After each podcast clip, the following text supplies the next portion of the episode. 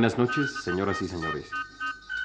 Radio Universidad Nacional de México presenta un programa de la serie Nuestras Literaturas Prehispánicas, producción a cargo del doctor Miguel León Portilla.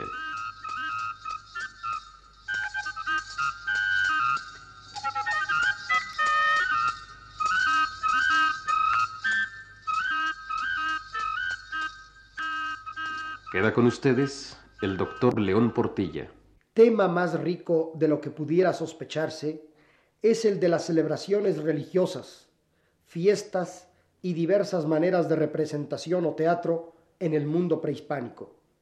En esta charla brevemente señalaremos algo de lo que sobre este tema puede decirse. Citemos por vía de introducción las palabras del célebre cronista Fray Diego de Durán. Muchas maneras de bailes y de regocijos tenían estos indios, nos dice, para las solemnidades de sus dioses, componiendo a cada ídolo sus diferentes cantares según sus excelencias y grandezas.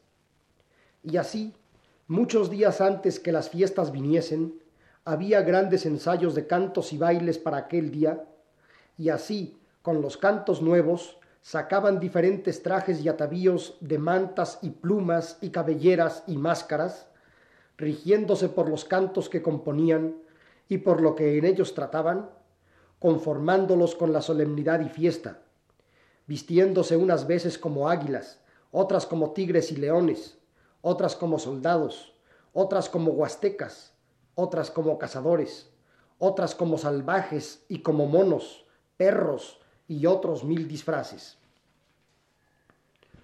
No siendo posible hacer aquí un análisis de las diversas maneras de representación, aludiremos a un solo ejemplo concreto proveniente del mundo náhuatl. En otra ocasión podremos hablar del célebre Rabinal pieza de teatro de origen quiché. De los cantares entonados en la fiesta de Tlaloc, ha llegado hasta nosotros uno gracias a los informantes indígenas de Sahagún. En él, en forma de diálogo, con acción y movimiento dramático, se pide el agua al dios de la lluvia. Un coro formado tal vez por jóvenes estudiantes del Calmecac da principio al canto. La estrofa que se entona anuncia el sentido y finalidad de la fiesta. Se ha venido a pedir a Tlaloc envíe lluvias abundantes para que crezca el maíz y puedan vivir los hombres.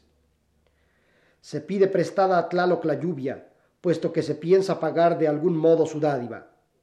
Precisamente, los sacrificios tendrán como fin satisfacer la deuda que se ha contraído. Escuchemos el coro. En México se está pidiendo un préstamo al Dios, en donde están las banderas de papel y por los cuatro rumbos del mundo están en pie los hombres. Repetida la estrofa tal vez por el pueblo, toca entonces al sacerdote de Tlaloc dirigirse a la divinidad misma, implorando la lluvia. Alude el sacerdote a las víctimas que habrán de ofrecerse a Tlaloc en la fiesta. Son los niños pequeños cuyo llanto al ser sacrificados significa augurio de grandes lluvias. Esos niños son los manojos de ensangrentadas espigas cuyos llantos se busca. El sacerdote de Tlaloc habla y canta así. Al fin es el tiempo de su lloro. Ay, yo fui creado y de mi Dios festivos manojos de ensangrentadas espigas ya llevo al patio divino.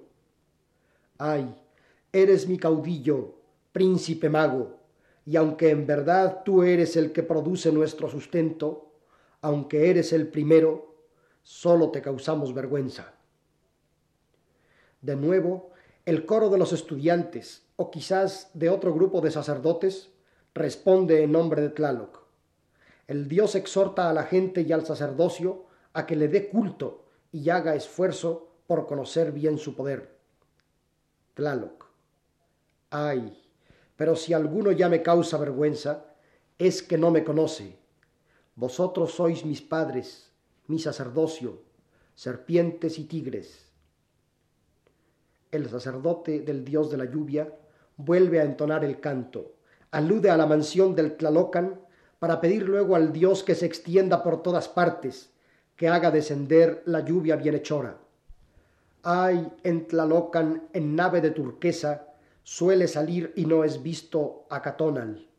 Ay, ve a todas partes, extiéndete en Poyautlan, la región de la niebla. Con sonajas de niebla es llevado al Tlalocan. Ay, mi hermano Toscuecueshi. El coro, hablando ahora en nombre de la víctima, la niña vestida de azul que va a ser sacrificada al dios de la lluvia, entona varias estrofas de hondo sentido religioso. La víctima se irá para siempre, va a ser enviada al lugar del misterio. Es ahora el tiempo de su lloro. Pero tal vez dentro de cuatro años, allá en la región de los descarnados, habrá transformación, resurgimiento.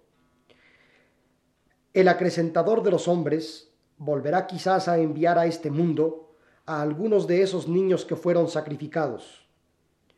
Se trata en forma velada de una especie de doctrina de la reencarnación de la que existen muy pocas alusiones en los textos que se conservan. Escuchemos el coro que habla en nombre de la víctima. Yo me iré para siempre, es tiempo de su lloro, Ay, envíame al lugar del misterio, bajo su mandato. Y yo ya le dije al príncipe de funestos presagios, yo me iré para siempre, es tiempo de su lloro. A los cuatro años, entre nosotros es el levantamiento, sin que se sepa gente sin número en el lugar de los descarnados, casa de plumas de Quetzal, se hace la transformación. Es cosa propia del acrecentador de los hombres. El himno concluye repitiendo el sacerdote de Tlaloc la invocación que ha hecho al dios de la lluvia. Le pide una vez más que se haga presente en todas partes, que fecunde las sementeras, que se extienda y haga descender las aguas. Ve a todas partes, ay extiéndete en Poyautlan, la región de la niebla. Con sonajas de niebla es llevado al Tlalocan. Terminado este himno, entonan tal vez los sacerdotes y el pueblo otros varios cantos en honor del mismo dios de la lluvia. Las danzas se sucedían sin cesar. La fiesta culminaba cuando, según el testimonio del mismo Durán y de los informantes de Sahagún, regresaban los señores y sacerdotes que habían ido al cerro de Tlaloc. Juntos, ahora, daban fin a la fiesta. Marchaban entonces todos para embarcarse en canoas ricamente engalanadas que se dirigían hacia donde se encontraba el gran sumidero de la laguna. Allí arrojaban aquel gran árbol que habían colocado antes frente al templo mayor y asimismo, junto al sumidero, sacrificaban a una niña. Dejaban caer en el agua del lago su sangre al igual que riquezas y joyas innumerables que desaparecían bien pronto en el sumidero. Quienes se habían embarcado regresaban luego a la ciudad dando por terminada la fiesta. La representación ritual, las danzas y cantos de hondo sentido dramático para impetrar la lluvia habían terminado. He presentado en resumen algunos de los momentos más dramáticos de la fiesta que se celebraba en honor del dios de las lluvias. De igual modo, podrían recordarse todas las otras fiestas que constituían lo que hemos llamado primera forma de teatro perpetuo a lo largo del año, a lo largo de todas las fiestas en el mundo prehispánico.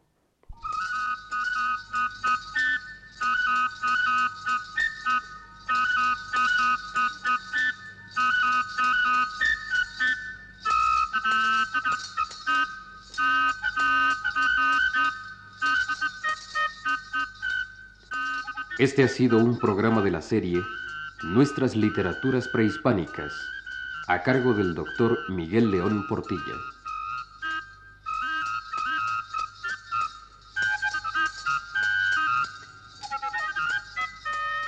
La invitación es para que escuchen ustedes el siguiente, el próximo lunes, a las 19 horas con 30 minutos. Buenas noches.